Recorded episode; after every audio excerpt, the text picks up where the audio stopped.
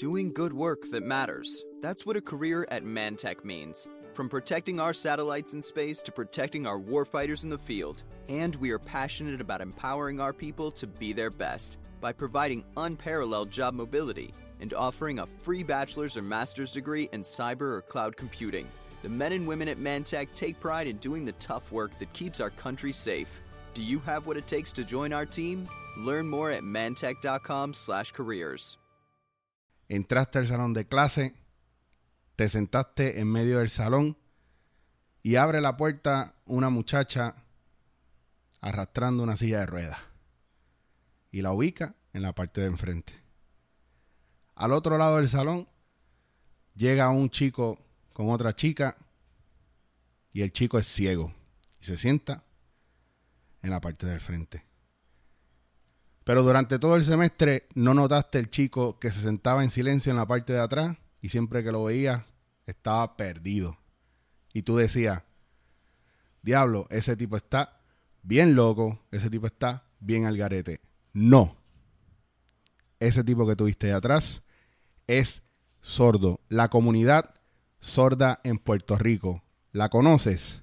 No, pues la vas a conocer hoy aquí en Dándote en la cara.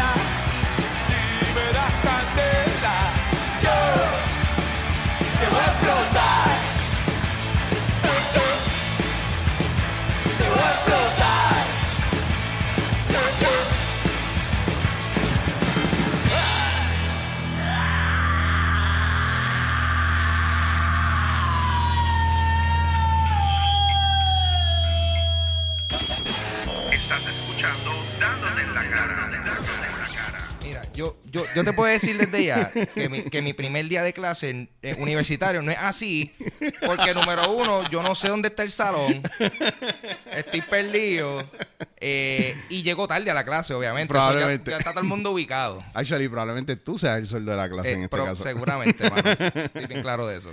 Ahí tenían a, o tienen a mi Psychic, literalmente mi Robin, literalmente mi Nightwing, literalmente hasta mi, podría ser hasta mi Red Hood. Todo, todo Ángel eh, González, meca humano. en la casa. Muy What's contento happening? de siempre estar aquí. Que Papi, estamos arrasando con Mucha, esos mucha temas. gente está recibiendo cantazos en la cara y está nítido. Alguien te dejó un comment, un- o sea, no fue un comment, fue un testamento Sí. en el último episodio de del de la ay Dios mío, el de la comercialización de la pobreza Sí, y todo yo, eso. yo lo leí, no le he contestado.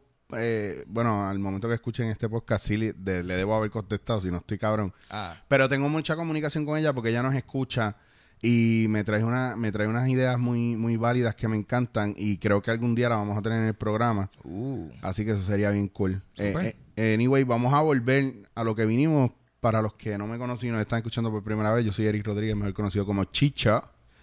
Y hoy vamos a hablar sobre la comunidad sorda en Puerto Rico. ¿Y por qué traigo el tema? Porque, pues, algunos saben, según mis redes sociales, han visto que estoy tomando clases de lenguaje en señas. Probablemente usted me pregunta algo, quiere que le haga señas y yo le voy a decir, no me acuerdo. Pues Ajá. realmente más es cagazón. claro, claro. Pero voy aprendiendo y voy eh, descubriendo cosas que van más allá de solamente aprender el lenguaje, sino de aprender de otra cultura dentro de nuestra cultura. ¿Cuánto cuánto tiempo es que ya tú llevas haciéndolo? No sé, mano. No, llevo como, eh, honestamente, llevo como, vamos para 16 horas, 12, 16 horas de clase. Es que tengo a mi profesora también aquí, Ivette, pero ella no quiere hablar.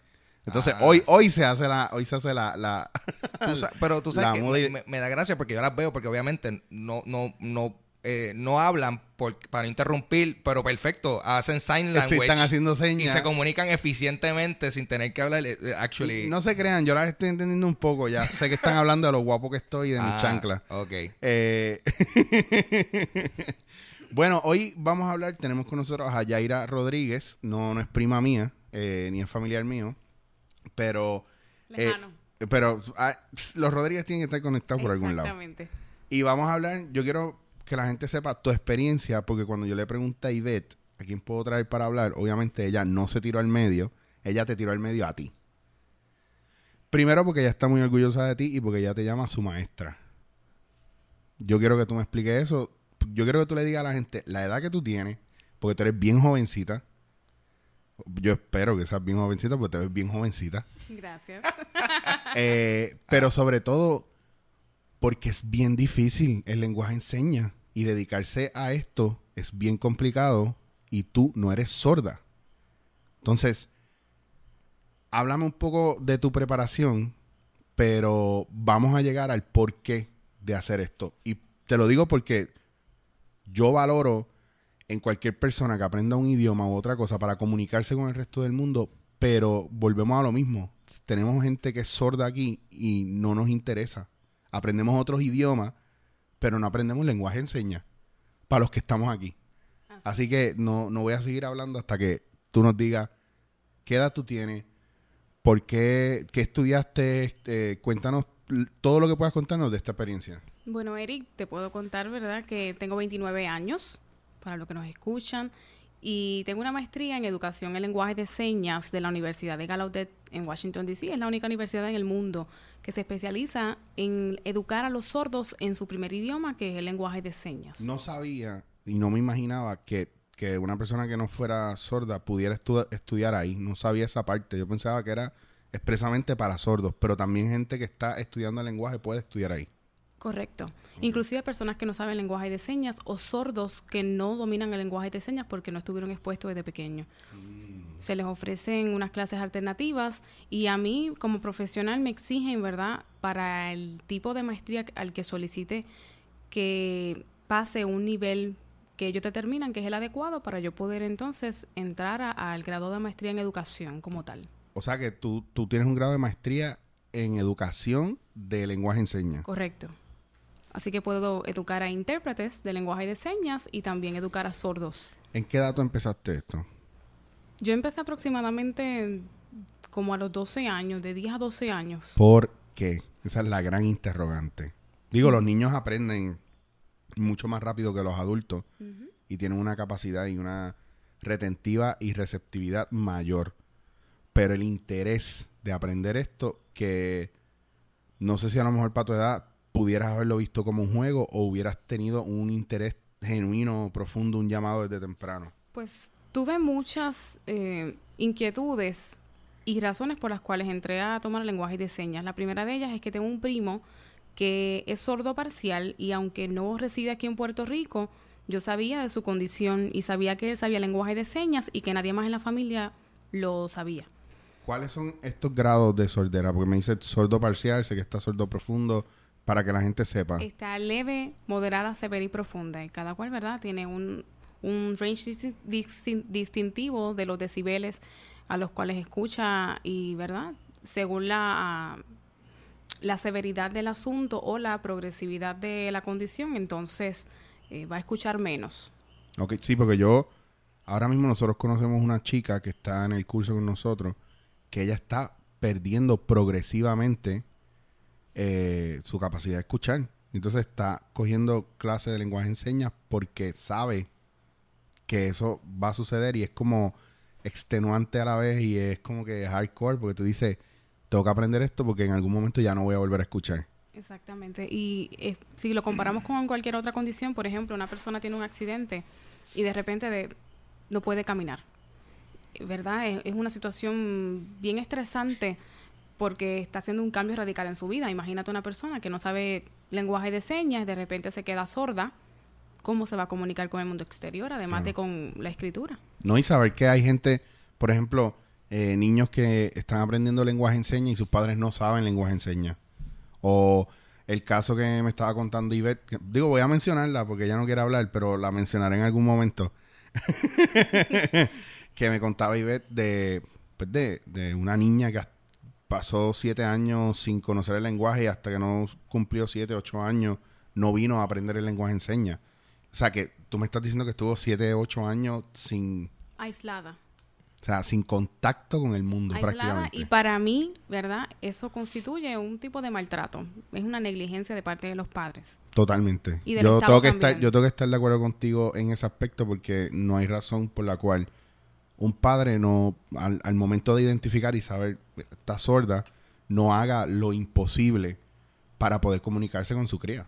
O sea, punto. Ya fuera de eso, las razones que sean, eh, yo creo que es también un pro- una cuestión de, de miedo y dejadez. No sé, a lo mejor miedo a no, a no querer sentirse eh, que es un, dependiendo del pueblo, digo yo, porque a mí en mi caso, me pasara eso con un hijo mío o lo que fuera, lo primero que yo voy a buscar es cómo yo me comunico. Pues mira, hay muchos factores para que esto ocurra. A nivel mundial, solamente el 25% de los padres saben lenguaje de señas para poder comunicarse con sus hijos sordos. En verdad. Wow. Solamente el 25%. Ok. Yo hubiese pensado que eso hubiese sido algo imperativo para mi hijo no escucha, tengo que aprender a cómo hablar con él, right? Sí. Pues- uno, uno pensaría. Lo que pasa es que los profesionales que impactan a los padres de niños sordos no están orientados sobre lo que es el lenguaje de señas y también sobre los beneficios del mismo. Lo primero que hacen es intentar arreglar, esa es la perspectiva médica de lo que nosotros llamamos visión patológica de la sordera. La perspectiva médica es que el niño tiene un problema que yo tengo que arreglar. Recuerden que los doctores nos dan medicinas para cu- curar una enfermedad. Pues el niño sordo, quiero arreglar que la audición, quiero que él escuche, quiero que sea como yo, que sea oyente porque le falta algo a ese niño. Claro. El niño tiene un defecto. Así que lo último que piensan es utilizar lenguaje de señas. Primero piensan en operar, piensan en implantes y también el- la mala concepción que tenemos eh, este- en estos momentos por las redes sociales y YouTube, que ponen muchos videos de cuando los sordos escuchan por primera vez, después de una operación, pero no sabemos que esa operación es muy costosa, que tiene unos riesgos. Que tiene unos riesgos, sí, que estábamos hablando, los otros estaba hablando con Ivette. Yo sé que menciona esta persona como si no existiera, pero es mi profesora de lenguaje de señas, Ivette. Está escondiéndose de los micrófonos. Se ríe de fondo, está, está sentada y me acuerda la comaya ahí sentada. Sí, tiene una silla muy grande también. Mira, y se pone la mano así en la cara. ¡Ah, chinche! Qué Igualita, y es un, igualita. es un tripeo y no quiere hablar, me tiene bien bad tripeado. Ajá, pues, pues sí, ese, es ese viaje de eh, lo complicado, lo costoso, el riesgo. No, y eh, que, y que además, si la operación no funciona, la poca audición que podía tener ese niño ya se va a perder completamente porque estoy llegando al nervio. mm. Así que el niño, cuando se quite sus audífonos o su implante, no va a escuchar. Y hello, un, un niño va a dormir con este implante puesto. Yo tengo unos amigos que adoptaron una niña sorda y aprendieron el lenguaje en señas y no te voy a negar que esa fue una de las cosas que a mí me impactó porque ellos tienen un nene que está perfectamente bien y ellos estaban súper bien y no sé bien la historia de cómo llegaron a esta nena, pero cuando, cuando supe que ellos la tenían, me los encontré un día en la calle y llevaban a la nena. Y después me explicó, mira, no, que ella es sorda. Entonces me explica así como que bajito.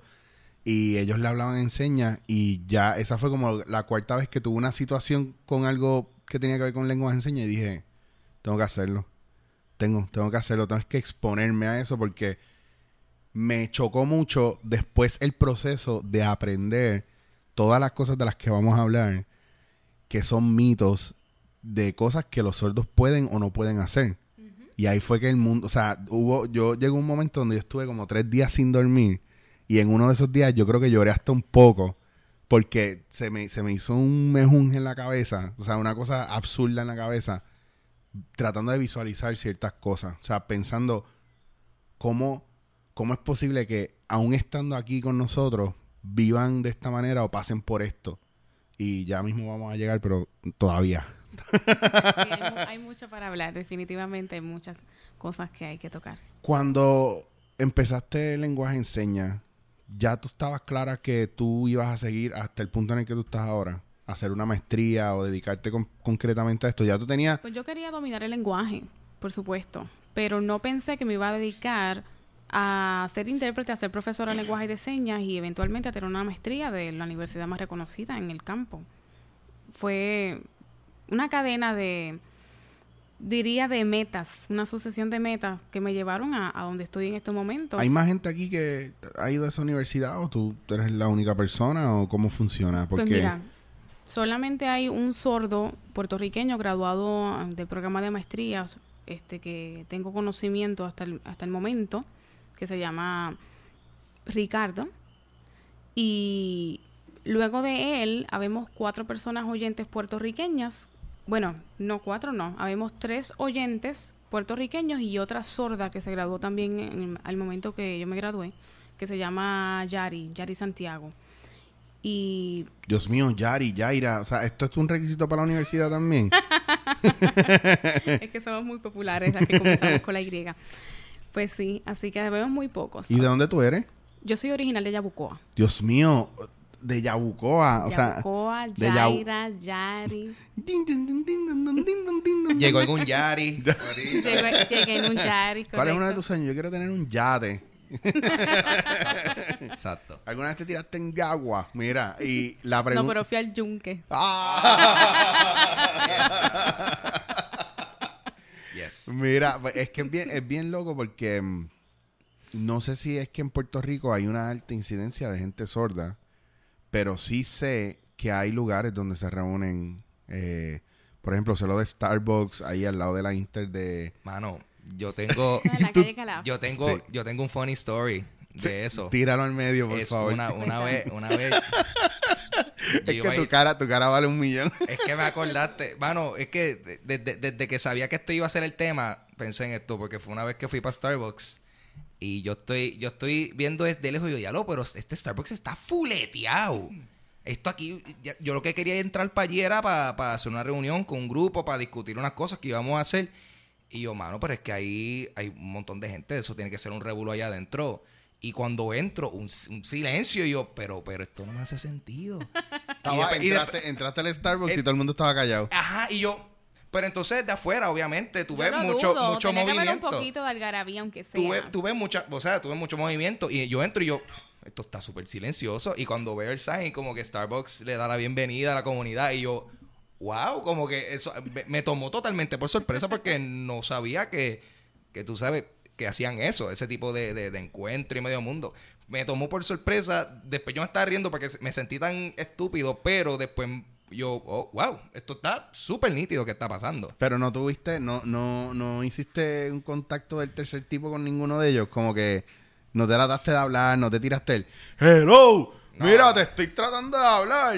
Es que yo, yo, yo, yo, yo estaba tan sorprendido que literalmente yo lo que hice fue, es que como también yo iba a ir para allá a trabajar, pero como estaba full, pues no había espacio, pues como que entré, pedí el mo- mocha frappuccino, white chocolate, y, y pues lo seguí. Pero me, me, me, me dejó una impresión, eso ha sido algo que nunca, nunca se va a olvidar. Pero yo, yo ahora mismo me, me, me impresiona porque yo siento, yo conozco eh, personas que pues, han perdido la, la vista. Yo personalmente no conozco personas que hayan perdido la audición, pero sí conozco gente que, que ha perdido la vista o que se han hecho eh, operaciones de, de- catarata o los lasers y, y todo eso. Yo siento que a pesar de, de que obviamente son dos sentidos bien distintos, quizás el proceso de, de, pues, de, manejar eso, o sea, aprender en el caso de los de los de, de ustedes pues, De los eh, sordos. de los sordos comunicándose a través de, lo, de lengua de señas y, y los ciegos pues comunicándose a través de, de- de los braille y todo eso Eh, tú piensas que es un proceso distinto ¿Tú piensas? Sí, pienso que es un proceso distinto porque el, la persona que se queda ciega no tiene unas destrezas desarrolladas, inclusive la llamada de los dedos debe ser entrenada Mm. y es bien difícil al principio, ¿verdad?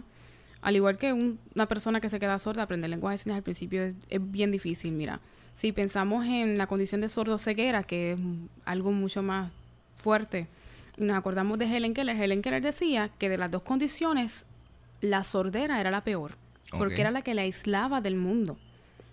Todavía con la ceguera yo puedo tener una adquisición del lenguaje normal, puedo comunicarme con los demás y puedo mantener, ¿verdad? Este, esas, esos canales abiertos, pero con la sordera no, porque yo puedo saber español, puedo saber inglés, más puedo saber lenguaje de señas, pero las otras Mm. personas no me van a entender. Actually, el, el ASL o el American Sign Language, como lo estamos estudiando obviamente aquí, se estudian las señas en inglés. Hay algunas que están obviamente criollizadas y son puertorriqueñas, pero todas están en inglés. Sí, no, no es que sean en inglés. Mm. El American Sign Language se llama así porque es el que se utiliza en Estados Unidos, pero es un lenguaje completo y es un lenguaje como si habláramos del francés, el alemán.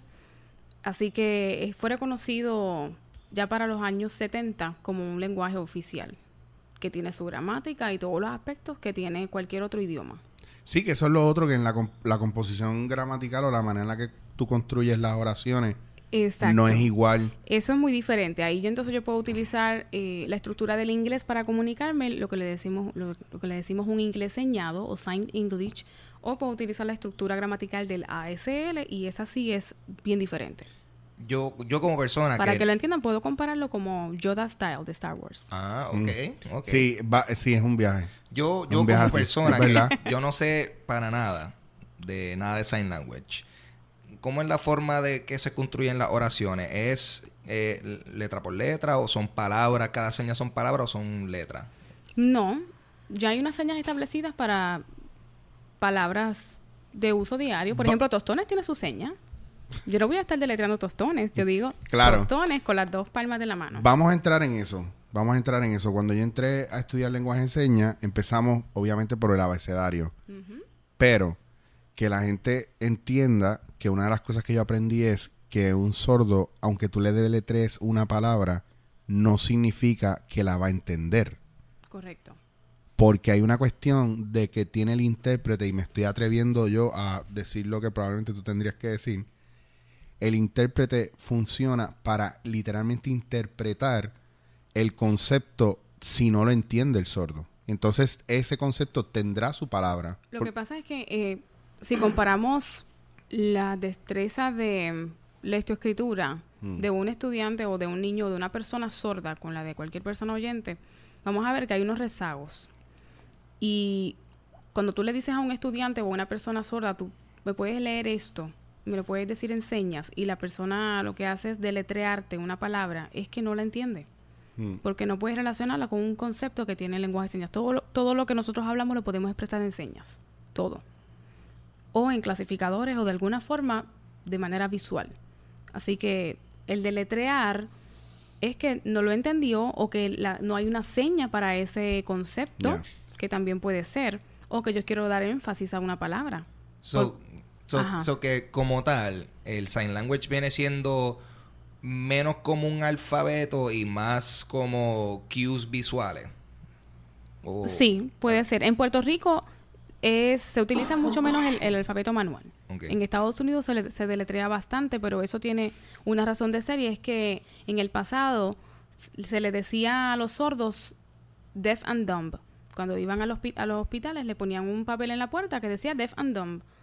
Qué cosa más discriminante, ¿verdad? Totalmente. Que una enfermera o un doctor vaya y te pongan eso ahí en la puerta, pero entonces ellos dijeron, no, basta ya, basta ya, nosotros tenemos que demostrarles a la comunidad oyente y a todo el mundo que nosotros somos unas personas educadas, que dominamos el inglés, que lo sabemos, sabemos la estructura y también sabemos el lenguaje de señas. Así que llegó un tiempo que comenzaron a, a cambiar o a dejar atrás eh, las señas por utilizar un método manual que le, le llamamos el método Rochester, que todo es deletreado, para demostrarle a los oyentes que ellos podrían utilizar el, el idioma inglés Wow. de la misma forma que los oyentes. Otra vez, señoras y señores, una bofeta en la cara a los americanos que solamente saben inglés y no quieren aprender más nada.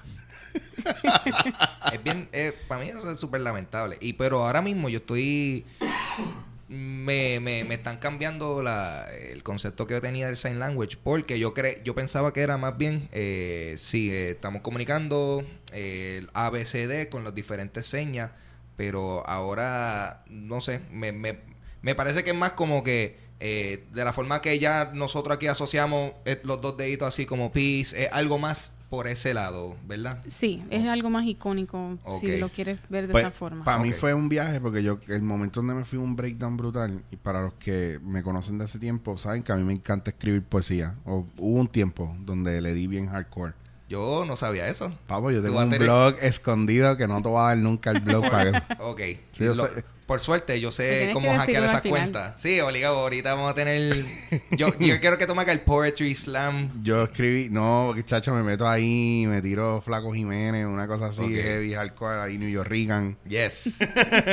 Pero no, no a esa línea, un poco más patético, cortavena. Bueno, anyway, el punto es que a mí una cosa que me llamó mucho la atención fue deducir el hecho de que como esta cuestión de las metáforas y lo que es la filosofía, lo que es- son cosas de espiritualidad, son conceptos que tú lees y probablemente analizas, integras, comunicas con alguien, yo me imagino que pues este concepto pues no es, no es tan viable para la comunidad sorda. Y cuando yo hablaba con Ivette de esto, ella me dice, bueno, a lo mejor tú le puedes escribir un poema a una muchacha y no te lo va a entender. Una- a una muchacha sorda. Y yo digo, o sea que hay que tener los huevos para aprender el lenguaje y parársele de frente y hablarle claro. Ajá. Tú no puedes esconderte escribiéndole cartita ni mandándole una Y además canción. para, expre- para expresarlo visualmente, porque no es coger palabra por palabra. tú- es, No, claro. le- algo que hay que, acla- que hay que aclarar es que la interpretación no es decir todo lo que tú me digas palabra por palabra en lenguaje de señas. La interpretación es mucho más allá y lleva, ¿verdad? Lleva a cabo unos procesos mentales diferentes.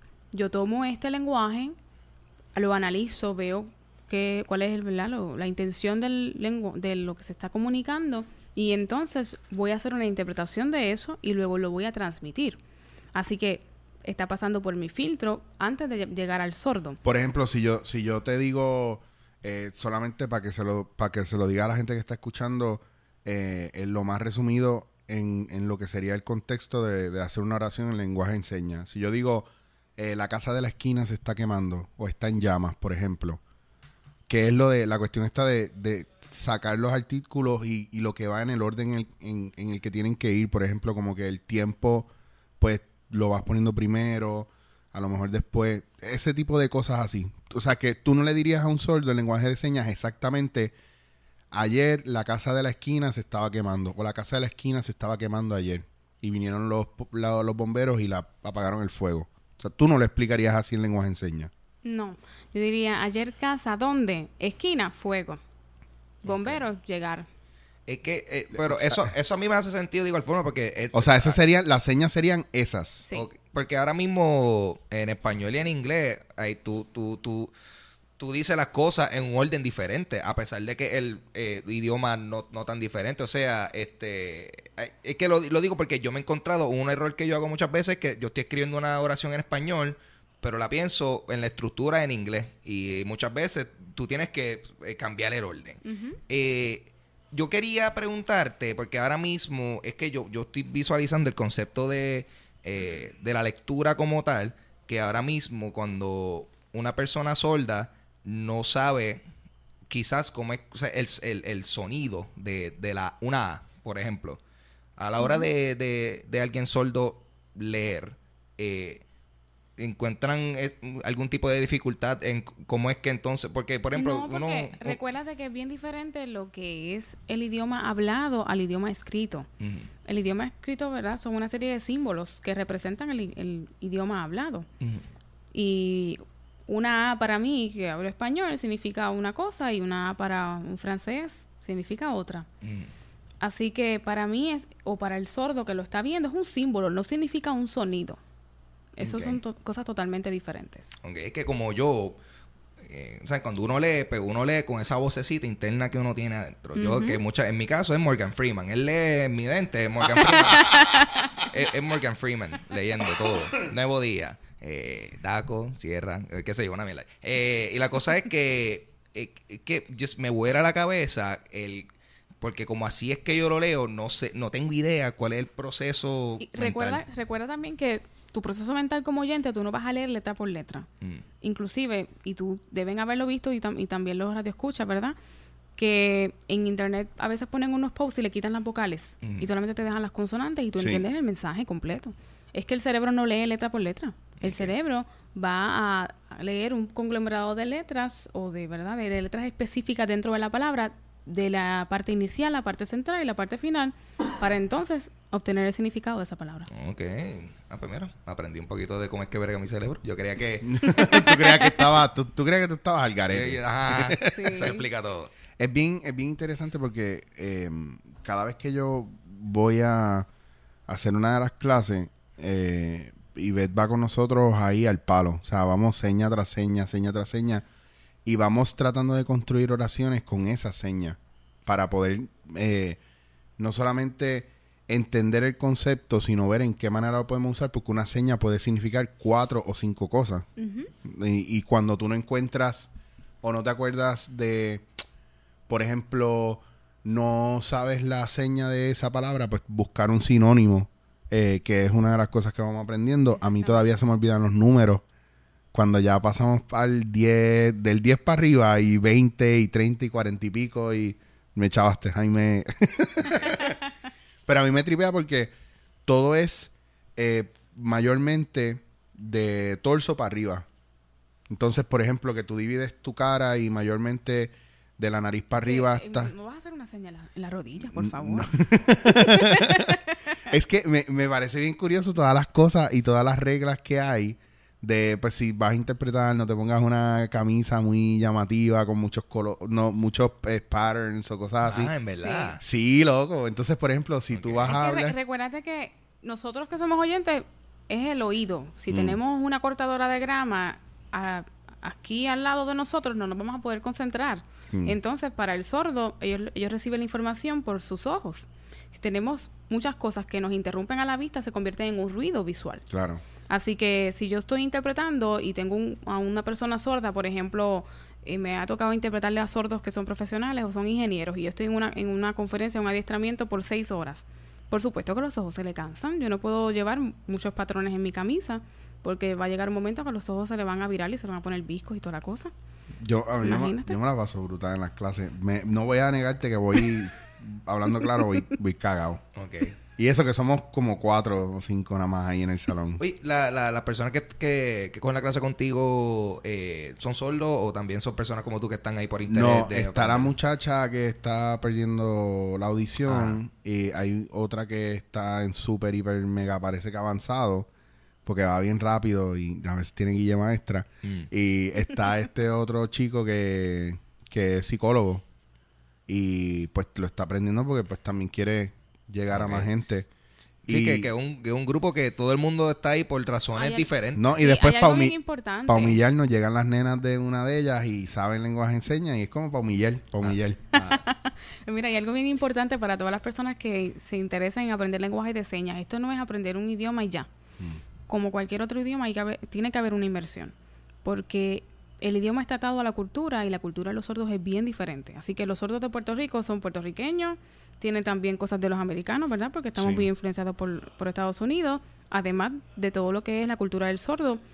Y lo diferente es que nosotros, mientras somos individualistas, ellos son colectivistas. Sí. Explícame, Así cuéntame. como lo oyes. Pues ellos hacen muchas cosas en grupo y a favor del grupo y de la comunidad como tal. Así que si eh, pensamos en estos momentos en Nile, que está en American Idol, en American... No, algo de, lo que, de los que bailan. Sí, No sé si lo han visto, pero es, es un fenómeno popular ahora. Y es el sordo que se convirtió recientemente en héroe de toda la comunidad sorda wow. pues sus logros, ese logro de su logro, sus logros, ¿verdad? Dentro de lo que es el ámbito de la farándula y del modelaje y lo del baile, es el logro de toda la comunidad sorda y no solamente de Estados Unidos, del mundo entero, porque es un sordo que está cambiando las perspectivas de las personas O sea, y está haciendo la diferencia. Primero que todo, está plantándose y dejando saber, existimos y mira lo que podemos hacer. Punto. Que es, es que es bien brutal porque, o sea, tiene toda razón y derecho. Porque, porque están enajenados, porque literalmente la, los que escuchan le- les hemos dado de codo. Porque no pensamos en las necesidades de ellos. Pues y, y los sordos cuando tienen una información importante, en vez de quedarse con ellas y decir, no, esto me beneficia a mí, yo no lo voy a compartir, no, al contrario, la comparten con todos, con todas sus amistades, con todas las personas que las puede beneficiar.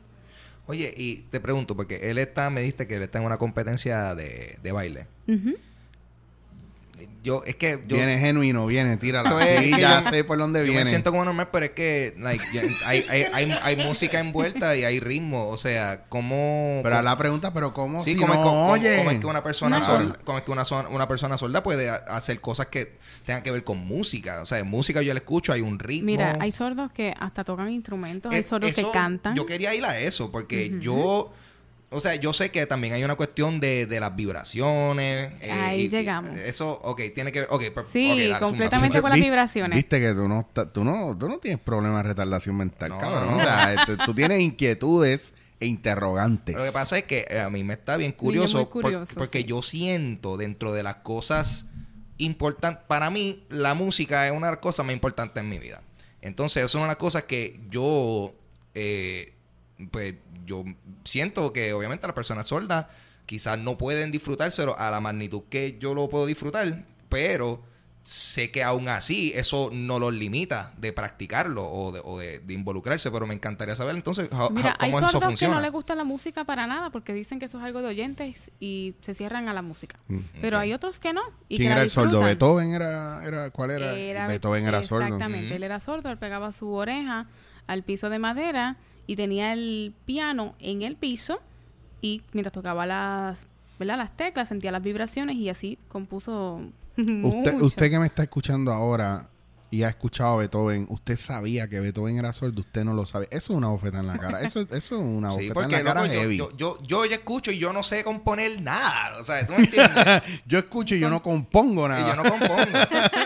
Y Pues, componer dentro de la sordera debe ser bien difícil. Tú sabes que todavía a mí me yo me voy en un viaje pensando en todas las cosas que que ellos no hacen o no entienden porque no porque no nos comunicamos con ellos, o sea, cómo yo le puedo hablar sobre eh, Paramahansa Yogananda, cómo yo le puedo hablar sobre Gustavo Adolfo Beckett, cómo yo les puedo hablar sobre un mundo que yo conozco dentro de la filosofía o la espiritualidad, explicando esos conceptos o cómo yo puedo compartirlo con ellos si no conozco el idioma, si no conozco el lenguaje. Y entonces yo mismo me quedo como, wow, todas las Ahí, obras ahí de... te tienes que preguntar entonces quién es el impedido. Exacto. Si tú o el sordo. Yo, y te digo, y soy yo porque yo soy el que lo quiero comunicar más que todo, ¿me entiendes? Entonces, es, es bien loco porque el- la, la manera de verlo es como resolvemos los problemas en el mundo actualmente, que, ah, no, eso es culpa de él, porque él es el que tiene que bregar.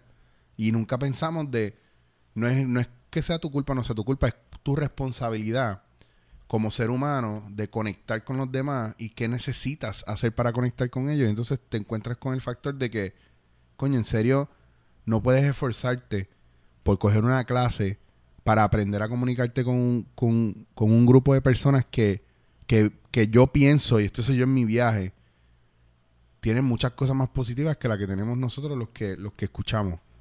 Pues, Porque yo he notado de Para gente mí sí. sorda mucho amor, mucho cariño, eh, eh, mucha alegría, mucha buena vibra, y es como... Son personas que no se rinden ante las adversidades porque ya han pasado tantas y ya han sido ignorados tantas veces, discriminados tantas Mm. veces que ellos pararse otra vez y limpiarse y seguir hacia adelante Claro. es otro día más. Piensa en esto, Ángel, que esto también fue otra de las cosas que vi. Eh, estar en una universidad o tratar de aprender, primero tener que andar con intérprete y después sales de la universidad y no trabajas porque nadie te quiere dar trabajo porque eres sordo. Yo, yo, de la forma que yo pudiese, Y mira que yo tengo gente en mis clases de ¿Sabes- impro que no quieren cuánta- escuchar. ¿Sabes cuánta es la tasa de desempleo de los sordos a nivel Tirar al medio Unidos? para darle en la cara a todo el mundo. Pues mira, en Estados Unidos para el 2014 se hizo unas estadísticas, ¿verdad? Del Disability Statistics Annual Report que reportaron que había un 50.2 de desempleo entre la comunidad sorda. Si lo comparamos con otras discapacidades, los de visión solamente eran un 39.6 y ayuda propia y otras limitaciones un 15.2 y un 15.3. Así que eh, la mayor cantidad de desempleo era dentro de la comunidad sorda. Y aquí en Puerto Rico me imagino que el 99.9% de la... El 99.9.99999% Es, no tiene. es bastante alto y es triste porque tenemos sordos sumamente preparados, sumamente preparados en sus áreas y con muchas motivaciones para trabajar, para dar, eh, ¿verdad? Compartir su conocimiento con el resto de las personas. Inclusive se ha comprobado que los sordos tienen un alto rendimiento laboral, porque recuérdate que trabajan más enfocados, tienen menos distractores. Así que hay, em- hay empresas que cuando tienen A- esa conciencia cambian su plantilla y la mayoría de, los- de la plantilla es sorda. A mí, a mí me, me gusta cuando vas a tirar un fact positivo de por qué literalmente los sordos son mejor. Me encanta la actitud con la que ella lo dice, porque si ustedes pudieran verla, ella lo pone como con cara de, hmm, touché. Jaque mate, motherfuckers. Pero me encanta porque creo que es justo y necesario que la gente, los jóvenes, estos jóvenes emprendedores que están saliendo día a día, entiendan que ya estamos en un punto donde es una falta de respeto que una persona sordo vaya a un local, a un lugar, a buscar algún servicio, aunque sea tomarse un café y nadie lo entienda. No, tienen que esperar a los miércoles en Starbucks. Starbucks en Estados Unidos lanzó una campaña y ahora tienen en sus servicarros videocámara. Oh, shit. Así que cuando un sordo va vi. a pedir, lo viste por Facebook, Sí, yo lo vi. cuando van a pedir, sale la persona y le, ¿verdad? Cuando se da cuenta que es sordo, el sordo pide el lenguaje de señas y le contesta, le dice el precio y todo. Así que es accesibilidad total. Y eso es una significa- maravilla. Eso significa entonces en Starbucks tienen entrenado a, a todos sus empleados. Está a- heavy, está que Starbucks es una compañía que se ha sensibilizado mucho con la comunidad sorda, no solamente aquí en Puerto Rico los auspician, a nivel de Estados Unidos, en muchos Starbucks son puntos de encuentro de la comunidad. Sí, eh, es bien importante porque pues obviamente es parte de también de la cuestión social, de no, no son ellos los que nos dan de codo y nos marginan, somos nosotros. No, no quisiera hacer esta comparación eh, de, de manera negativa, pero por ejemplo, yo he dado talleres en las cárceles y cuando yo hablo con la gente que está en la cárcel, yo digo, en mi cabeza yo pienso, Hacho, por favor, no salgas de aquí. ¿Y por qué? Porque digo, el mundo no está preparado para el cambio que tú has dado. Entonces, cuando la gente sale de la cárcel, tienden a buscar volver o se vuelven un 8 porque nosotros no estamos preparados para ello. No es que el, el tipo que está en la cárcel sale y no tiene lugar, es que nosotros no le damos lugar porque empiezan la marginación, empiezan a juzgar, a señalar y con los solo fal pasa, yo lo he visto. Yo lo he visto en muchos sitios, o sea, que los Mira, traten a- como si fueran A extraterrestres. veces estamos en los supermercados o en cualquier otro lugar y vemos una persona que aparenta tener problemas de, de habla. Y realmente no. Es que son sordos Ajá, están intentando sí. comunicarse de alguna forma Mm. para preguntar dónde está algún artículo. Los otros días yo estuve es por darle, por dar- yo estuve los otros días por darle una bofeta a alguien. Porque pasa esto que, que emiten el sonido que emiten tratando de hablar. Y la señora que estaba al lado mío jaló como que el nieto algo así le dijo, vente, no, que sea normal. Y te lo juro, te lo juro, te lo juro, te lo juro, que yo tenía una, una lata en la mano y se la iba a tirar a la doña. Porque es, es triste, es jodido que estemos en esta, en esta, en este viaje y no queramos aprender y entenderlo. Mira, yo con ¿no? tantas personas que me han preguntado y, o me han dicho, ay, bendito, yo conocí a una persona sorda, mira qué inteligente era y sabía hacer esto y lo otro. Una vez yo no pude aguantar más. y me salió, no sé, lo de negra puertorriqueña. Claro. Y le dije, señora, con mucho respeto, pero esa persona sorda y usted no tienen diferencia alguna en la materia gris que tiene en el cerebro. Tienen la misma capacidad de aprender. Lo Yo- único que no escuchan. Yo, yo siento que es que también tiene que ver con la cultura en la cual vivimos, pero es que aquí eh, la, la respuesta automática es o mm, quiero alejarme de eso o, o ah, me da pena. Y yo realmente yo no siento pena por ninguna persona sorda ni, ni ninguna persona que esté en cierre ni lo que sea, porque, mano, eso es... Tú tienes eso, pero tú eres una persona, ¿tú me entiendes? Tú no eres menos que yo y tú tienes la capacidad de hacer cualquier cosa. Inclusive hay un montón de personas eh, disque discapacitadas que están mucho más son, son mucho más preparadas que yo, son profesionales, son gente que está bien dura en lo suyo, pero siempre va a haber una persona que la va a ver como que ay bendito. Pero tú sabes por qué pasa eso, ¿verdad? Porque se ponen en los zapatos de esa persona como ellos piensan que vivirían la vida así. Y entonces el ay bendito no viene por esa persona. Es un ay bendito. Y, y entre líneas está el ay bendito, yo no podría hacer nada si me pasa eso a mí. Ujú. Pero esa, esa es la que hay. Porque, por ejemplo, a mí me da vergüenza, pero es por el factor de, Dios mío, no me puedo comunicar, tengo que aprender, tengo que hacerlo bien, tengo que poder expresarle cómo me siento, que estoy aquí, qué necesita. Y a mí me pasa esa, esa Mira, cuestión. Hay, hay sordos que, por supuesto, el Ay Bendito les ha ayudado muchísimo en su vida, inclusive el Ay Bendito del gobierno, Mm. que ha ayudado también a los sordos de alguna forma, pero en otras lo, los marginan. Así que los sordos que están más conscientes y, y más eh, decididos a mostrarle a la sociedad sus capacidades, no van con el Ay Bendito. No les gusta, les gusta que los reten. Les gusta el reto para ellos demostrar, ¿verdad?, que pueden hacer las cosas. ¿Cómo se sienten ellos cuando... Hay- hay- mira, hay sordos que yo conozco aquí en Puerto Rico que han trabajado en teatro. Ah, yo, Inclusive, yo tuve un compañero en teatro, en Sagrado, que era sordo. Ahí fue que yo pues, vi cómo funcionaba esta cuestión de, pues estaba él, estaba su intérprete. Y fue muy interesante porque siempre había la curiosidad. Y pues yo me refería al intérprete cuando hablábamos y estaba esto de no, no me miras a mí, míralo a él. Mientras yo interpreto y era bien... la, com- la comunicación es contigo, no es contigo y el intérprete, la, com- Claro. la comunicación es contigo y la persona sorda. Así que es una falta de respeto yo decirle al intérprete, mira, tú le puedes decir tal cosa. Yo como intérprete te voy a decir, dígaselo usted. Ahí está, yo le interpreto y me pongo al ladito tuyo y le interpreto la comunicación. Brutal. Me a mí me encanta. Yo, de, de verdad. Yo nunca he pasado por eso, so, ya- yo no tengo idea. De... So, so, by the way, quiero volver y quiero recordarle a la gente que, por favor, eh, bien importante que cuando ustedes vean a una persona sorda, no le tengan miedo, pero tampoco le den una notita tratan, pensando que ellos van a, a poder leer todo lo que usted le escriba, que usted le quiere decir. Algo, Eh. algo para cerrar en cuanto a eso, y es que actualmente en Puerto Rico ya prácticamente dejó de existir el noticiero del Canal 6, Sí. en el que había lenguaje, ahí había intérprete de lenguaje de de señas. Pues mira, la razón por la cual el Canal 6 inicialmente comenzó con el intérprete siempre en sus noticieros era porque había una persona que conocía el lenguaje de señas y estaba consciente de que la cultura de, del sordo, e inclusive los sordos aquí en Puerto Rico, muchos de ellos tienen un, un nivel de analfabetización bien alto.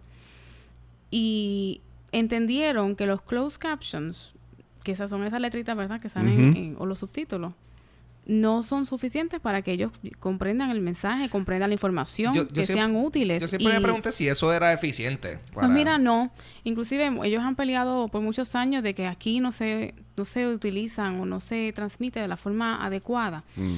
Pero imagínate, yo tengo un sordo que lo que ve son esas letras y no entiende, no sabe leer, ¿cómo va a recibir la información? Claro. La forma más adecuada es tener un intérprete de lenguaje de señas.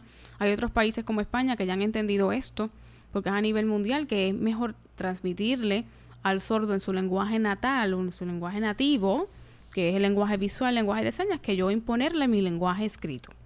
Así que a veces hasta la mitad de la pantalla del televisor tienen solamente noticiero en la mitad y la otra mitad es el intérprete de lenguaje de señas.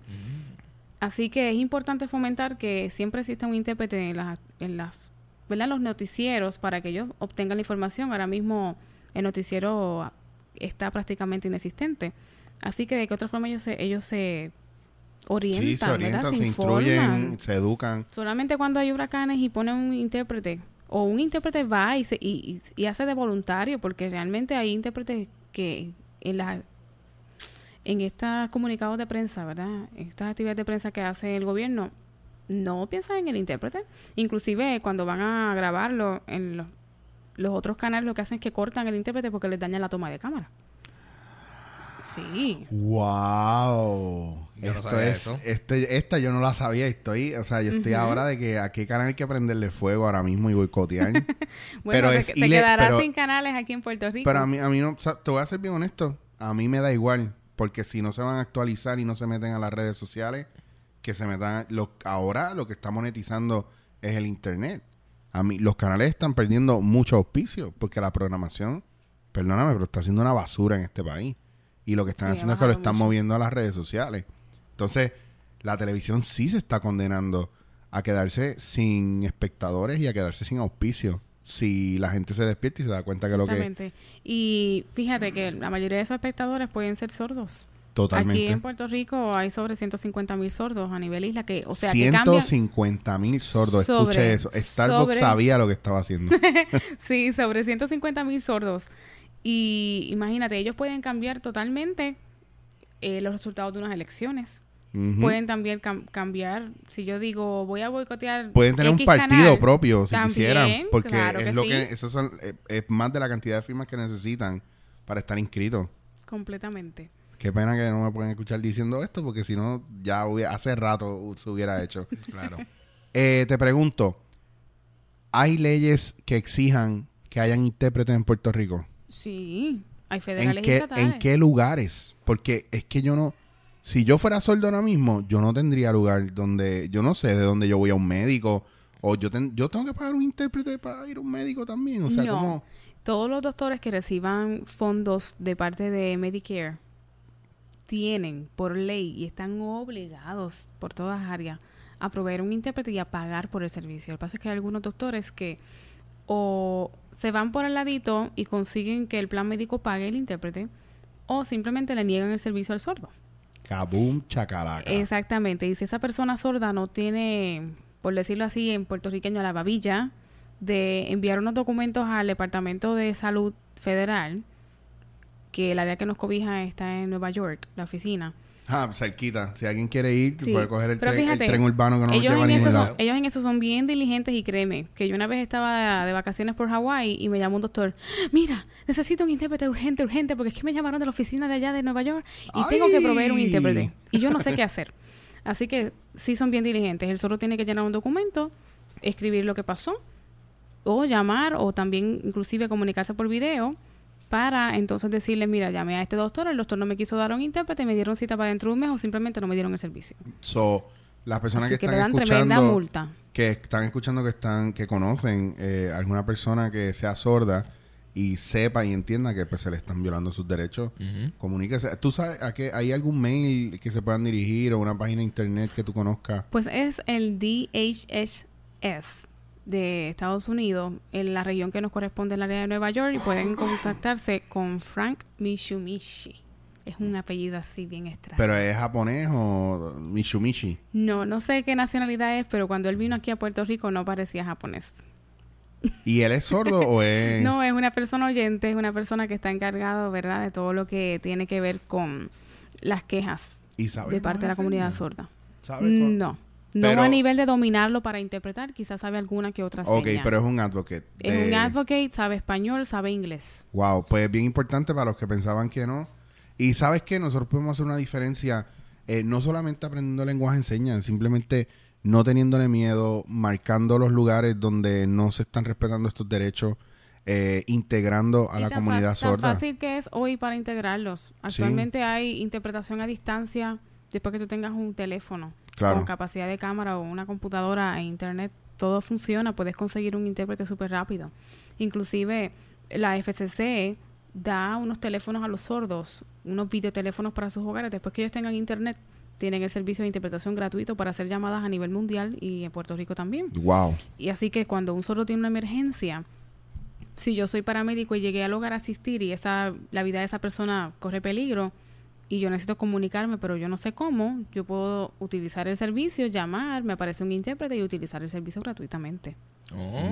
Wow. Así que sí, el gobierno ha hecho muchos esfuerzos, pero aquí en Puerto Rico todavía estamos un poco atrasados. Sí hay unos proyectos de ley que se están encaminando para investigar el lenguaje de señas en Puerto Rico, que está en extinción, y también este para investigar los servicios que reciben ellos y la calidad de los mismos. Digo que está en extinción y aclaro esto porque el lenguaje de señas en Puerto Rico es una mezcla de lo que es el lenguaje de señas americano, porque ¿verdad? tuvimos una influencia de las monjas que vinieron aquí a, a educar a los sordos, y de las, las señas que se fueron creando en la isla. Pero las señas que se crearon aquí en la isla, que hasta el momento le llamamos puertorriqueños o regionales, las señas, las señas de aquí, pues se han ido perdiendo porque como hay tantos sordos que están viajando entre Estados Unidos y Puerto Rico, a veces piensan, estas señas son mejor que las mías. Y piensan, no, es- la cultura de Estados Unidos es mejor que la mía, así que yo voy a dejar de utilizar esta seña. En el mundo Porque entero, en el mundo entero, el lenguaje en señas no es igual. No, no es un lenguaje de señas universal. Ok. So, hay cosas que a lo mejor sí se pueden parecer, pero no porque usted sepa lenguaje en señas aquí o en Estados Unidos va a poder hablar con un japonés sordo. No, exactamente. Hay el, lo que es el American Sign Language ha sido una una base fundamental para otros lenguajes de señas. Eso sí, así que van a compartir algunas similitudes. Y la base de la ASL fue el lenguaje de señas francés. Así que hay algunas señas que también provienen del, del lenguaje de señas francés. Pero no, no es, no es universal. Y recuerde que no hay universal, no es universal porque no hay tostones en Japón.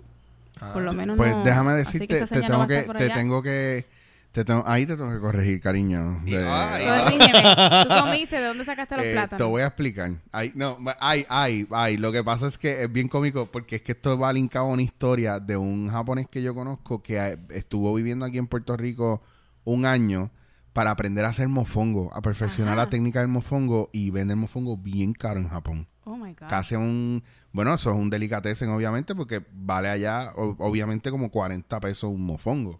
Wow. Bueno, So, yo, los daría si estuviera por allá, ¿sabes? Ojo, yo después de dos semanas, créeme que yo mataba por un mofo, yo mataba hasta por unos sorullitos. O sea, literalmente es como que no me toquen, no me toquen, voy a comerme este niño si no me dan sorullitos. literalmente, ahora el mayo ketchup de ellos está, es- o sea, la mayonesa que ellos tienen está Ah. espectacular y mezclada con ketchup mejor todavía. Next level. Eh, Ya me diste hambre. Sí. ¿Dónde te pueden conseguir? ¿Tú das clases? ¿Tú interpretas? ¿Tú- yo quiero tirar al medio a Ivette, pero ella no va a hablar. Pero yo sé que, para que lo sepan, si, si llaman a Yaira, probablemente a lo mejor en algún momento ella les puede referir a Ivette. Ivette Pues para- es excelente maestra. Exactamente, para asesoría en, en lo que es lenguaje de señas, ya sea a nivel empresarial o a nivel de clase de lenguaje de señas o adiestramiento, se pueden comunicar conmigo al 787-407-6334. Gente seria, por favor. También tengo un website, seria. pueden entrar a yairarodríguez.com. Muy bien. Oye, A mí me gustaría saber cómo que, que alguien como yo, que yo no sé absolutamente nada de, de- del lenguaje de señas ni nada de eso, a la hora de pues yo interactuar con una persona sorda, ¿qué, qué, ¿cómo tú recomiendas que sea esa interacción? Y yo, yo, yo lo digo... no, yo Mira, para el puertorriqueño es bien fácil. Nosotros hablamos Yo- con las manos. Aquí ustedes no los están viendo, pero hace rato que están moviendo los dos las manos. es que yo estoy pensando, yo te iba a decir ahora, eh, lay on the floor, roll over. Pero no, a mí me pasa que, que en estos días tuvimos un encuentro con, con una persona, con, pues, con Gladys, que estábamos hablando, y ella eh, me decía eso, me dice, pero si tú eres actor, tú, tú puedes hacer eh, Facilísimo. muchas cosas, Claro. eh, muchos clasificadores. Tú serías excelente en clasificadores, o sea, dejándome saber que... Clasificadores para las personas que nos están escuchando y no saben lo que es, es algo bien parecido a lo que pudiera ser gestos o pantomima, pero no pantomima, es lo no mismo. es. Pero yo, yo más bien yo pregunto como yo que como Es genuino, es Parece, genuino. La pregunta parece es genuina. a cuando tú le dices a una persona del otro lado de la calle, llámame y le pones Sí. así el teléfono en, el- en la oreja con tus manos. Algo así parecido. Pero yo lo digo más bien en el sentido de que, o sea, ¿cómo es que yo puedo tratar de comunicarme con esa persona, pero de manera respetuosa? Porque, por ejemplo, tú me, ahorita estabas mencionando, no le, escri- Créeme no le que de- escriba una mega nota a ellos y, y pretenda No, que ellos no es que a no la entender. van a entender. Mm. Hay sordos, por supuesto, que están educados y, y saben leer el español o el inglés. Y, inclusive hay sordos que dominan mucho más el inglés que el español. Mm, ok. Este, pero créeme que después que tú intentas comunicarte con ellos, para ellos er- eso es- demuestra valentía de tu parte y eh, significa que le estás mostrando respeto y por eso estás intentando lograr la comunicación. Ok. Brutal. Así eh, que los invito a comunicarse con cualquier persona sorda que encuentren. Por favor, y háganlo. Y si pueden coger las clases de lenguaje enseña, láncense. Es una experiencia espectacular. Yo soy actor, soy improvisador y yo me siento cagado dos veces en mi vida. Antes de entrar a un escenario, siempre and forever. Y cada vez que voy a la clase de Ivette a hacer lenguaje enseña. Y no porque me haga pasar un mal ma- rato. Tremenda maestra. Es ¿sabes? excelente maestra, pero es inevitable tú sentirte cagado porque hay un momento donde yo creo que es una cuestión de respeto. Entonces, uno, yo me pongo pachoso y me siento de verdad como cuando empecé a hacer teatro. O sea, ese, ese, ese me da, me da escalofrío. Yo respiro cinco o seis veces antes de bajarme del carro. eh, y, Yo lo que te digo Ok, es que no tengas miedo. no pero tengas- me encanta, me encanta porque no las que se miedo, Al quedan. contrario, equivócate, porque si tú te equivocas, te vas a acordar y vas a aprender. Claro. Si no, no. Sí, ya sé la diferencia entre copiar y, y contagiarse. entre trabajo y lo otro, pues... Ay, ay, ay.